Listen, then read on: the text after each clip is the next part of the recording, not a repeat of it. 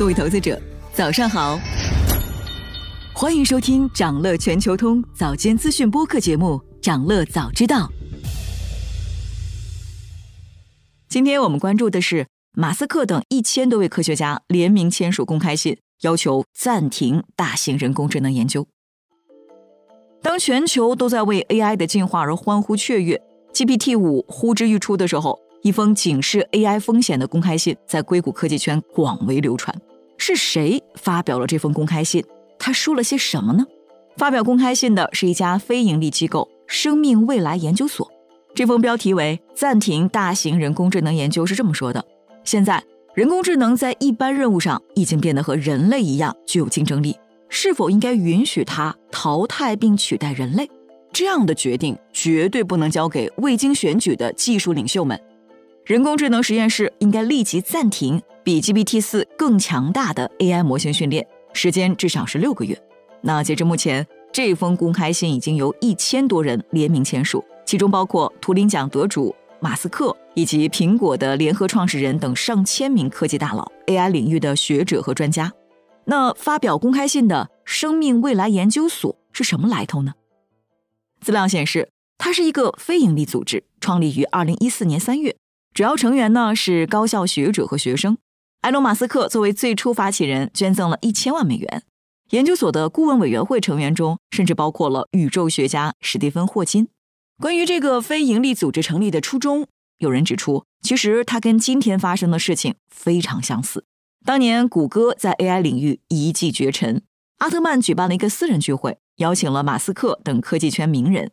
之后呢，成立了非营利组织 OpenAI，实际目的是遏制谷歌。阿特曼就是今天的 GPT 之父。而现在，同样由非营利组织对 OpenAI 的 GPT 提出了质疑。不过，马斯克等人的担忧也不是空穴来风。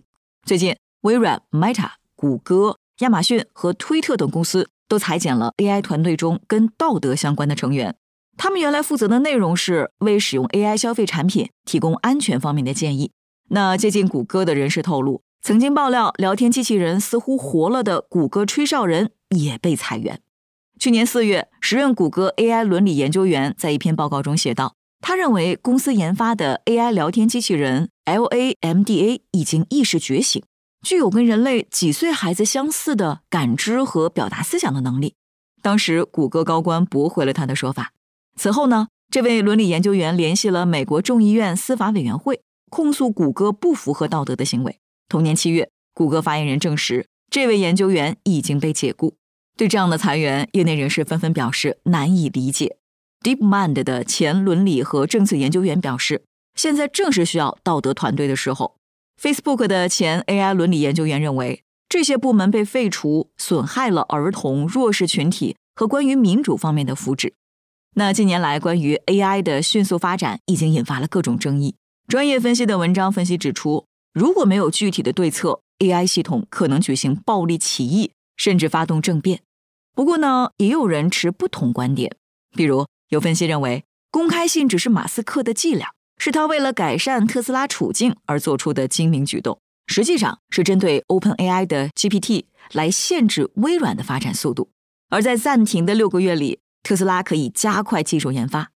马斯克也不是 AI 的狂热爱好者，他只是想开发关于汽车的狭义人工智能，并且仔细观察签署公开信的人群名单，可以发现他们主要是三类人：一是学者，二是已经完成套现的公司创始人，第三呢？就是在人工智能竞备赛中落后的公司负责人，而马斯克似乎就是跟人工智能最相关的那个上市公司的负责人。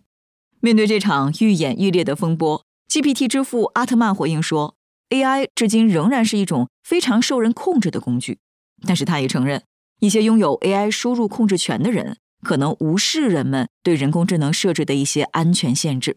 事实上，现在 AI 正在以史无前例的速度发展。这也引起了世界各国政府的关注。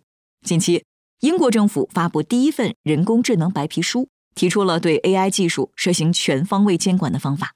那分析认为，由政府出面制定相关法规，对 AI 技术进行适度监管，可以确保对公众的保护，同时呢，不会阻碍企业使用人工智能技术来实现更强劲的经济增长，也能创造更好的就业机会，从根本上改善人们的生活。关于人工智能，霍金在几年前就已经发出过警告。他说，全面化人工智能的发展可能意味着人类的终结。他还打了个很形象的比方，说你可能不是出于恶意踩踏蚂蚁的邪恶仇恨者，但是如果你负责一个水电绿色能源项目，恰巧淹没了施工地区的一座小蚁丘，对蚂蚁来说就是灭顶之灾。所以，我们不要把人类自己放在跟那些蚂蚁同样的位置。想了解更多新鲜资讯，与牛人探讨投资干货，现在就点击节目 show notes 中的链接，进入掌乐全球通 app。以上就是今天掌乐全球通掌乐早知道的全部内容，期待为你带来醒目的一天。祝您在投资中有所斩获，我们明早再见。